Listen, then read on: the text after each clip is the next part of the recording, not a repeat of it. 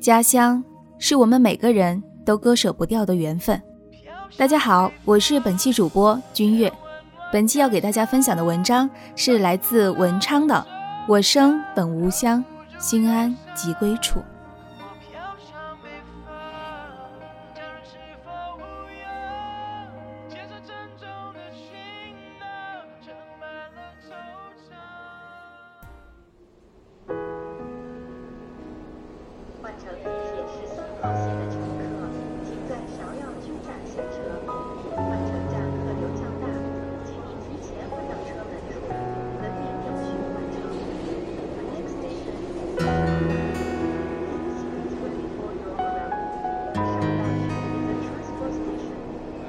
夜深了，推着行李箱走在无人的北京街头，滚轮哗哗的声响有些寂寥。北京寒冬袭来的冷色让人清醒。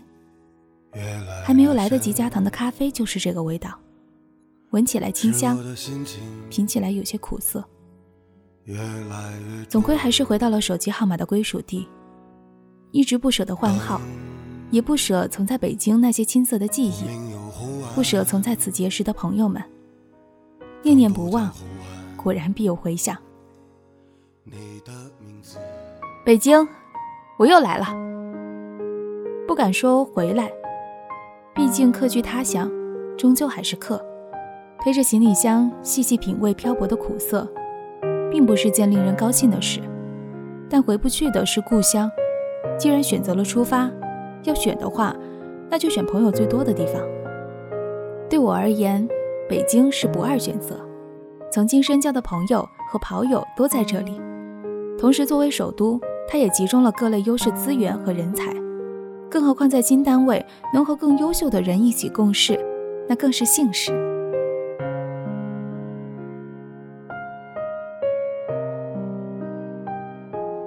十年的异乡生活，已经让我模糊了南北的概念。遇到别人浓重的东北口音。还是会莫名的亲切，也习惯了北京腔里的优越感和热情。作为地道的南方人，经过近两年的温习，也品味到那种勤劳务实、敢打敢拼的血性，为了事业成功不惜一切代价的狠劲。一方水土养一方人，各有特色，没有高低贵贱之分，各取所好而已。人生之路漫长，需要不断尝试和体验。自然就不会因为地域局限了个人的选择。换句话来说，在城市化程度差不多的地方，其实你工作生活在哪里并不重要，重要的是谁跟你一起工作。那个工作系统里默认的优秀，其实就是你发展的上限。这是工作系统与个人之间相互选择的结果。在优秀的人事环境里，可以节省很多沟通成本。人的修养。自然也会受到滋养。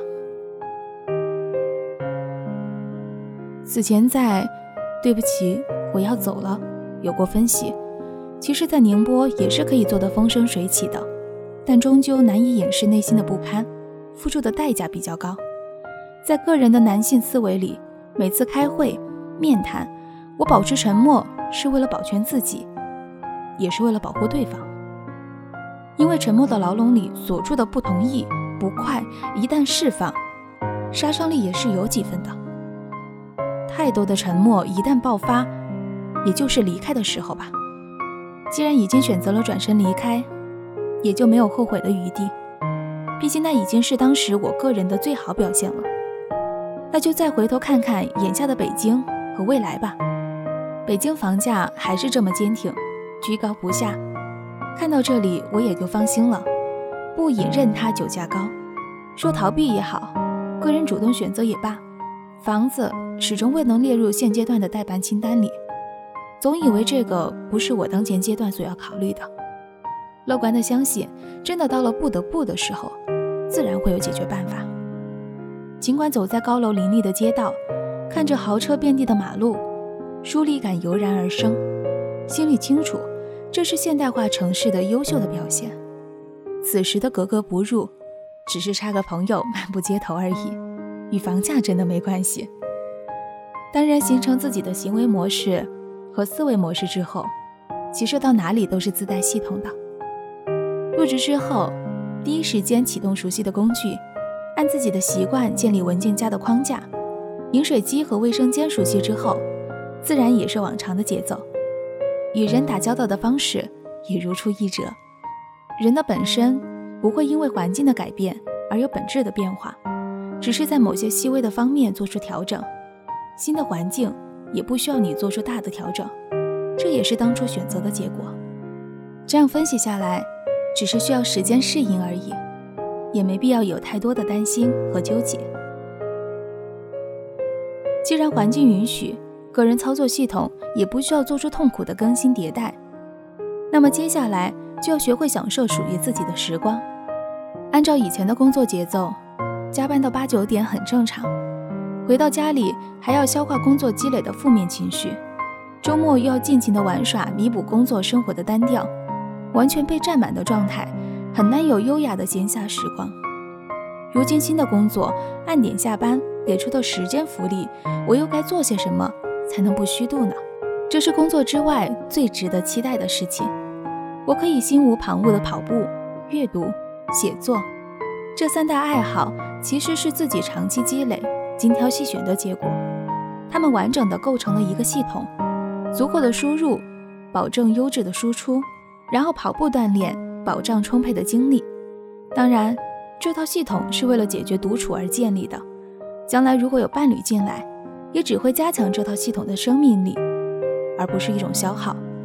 这无形之中也会形成择偶的标准，能让你成为更好那个他，才是真正的他。稳定且低功耗的心理形态，有利于长期且持续的积累，这也是值得期待的。人生苦短，做更有价值的事情，同时激发出生命的浪花，享受生命的精彩，才不枉这一生。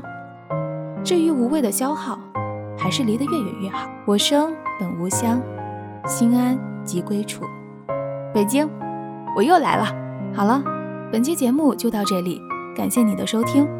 想要第一时间了解节目更新，欢迎你来关注我们的微信公众号“有家 FM”，期待你成为我们的家人。